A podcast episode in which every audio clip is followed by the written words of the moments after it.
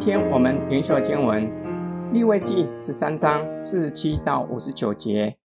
染了大麻风灾病的衣服，无论是羊毛衣服，是麻布衣服，无论是在肩上、在尾上，是麻布的，是羊毛的，是在皮子上的，或在皮子做的什么物件上，或在衣服上、皮子上、肩上、尾上，或在皮子做的什么物件上，这灾病若是发绿，或是发红，是大麻风的灾病，要给祭司查看。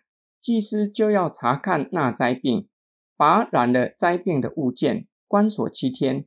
第七天，他要查看那灾病，灾病或在衣服上、肩上、尾上、皮子上，若发散，这皮子无论当作何用，这灾病是缠死的大麻风，都是不洁净的。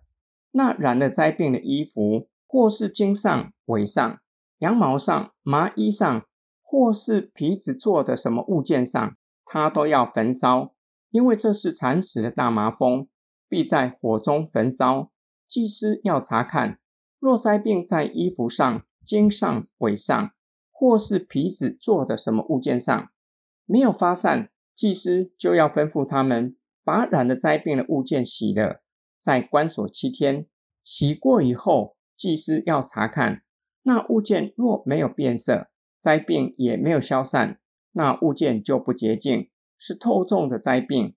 无论正面反面，都要在火中焚烧。洗过以后，祭司要查看，若见那灾病发暗，他就把那灾病从衣服上、皮子上、肩上、尾上都撕去。若仍现在衣服上，或是肩上、尾上、皮子做的什么物件上，这就是灾病又发了。必用火焚烧那染灾病的物件，所洗的衣服，或是肩，或是尾，或是皮子做的什么物件，若灾病离开了，要再洗，就洁净了。这就是大麻风灾病的条例。无论是在羊毛衣服上、麻布衣服上、肩上、尾上和皮子做的什么物件上，可以定为洁净，或是不洁净。大麻风洁净条例。不只论到皮肤病在身体上的变化，同时论到病人所穿的衣服何时成为不洁净，在怎么样情况下成为洁净。只要被判断为长大麻风，无论第一次就被判断为大麻风，或是先隔离七天才被判断为大麻风，病人所穿的衣服，不论什么样的材质，一概都用火焚烧，免得成为传染的媒介。假如灾病离开了，病人将衣服洗干净，就洁净了。今天经文的默想跟祷告，虽然长大麻风与犯罪没有绝对的关系，并不是所有长大麻风的都犯了罪，或是他们犯了罪比较严重，才遭受上帝的惩罚。耶稣曾经警戒人，并不是西罗亚地区的人犯的罪比耶路撒冷城的人多且严重。才会发生楼倒塌、压死八十个人的惨剧。耶稣表明，所有的人都是罪人，若不悔改，都要灭亡。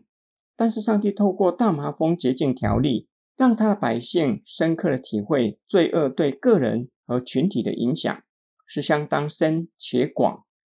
罪恶对个人和群体的影响相当的深，甚至最后的结局就是灭亡。罪恶对个人和群体的影响也是相当的广泛。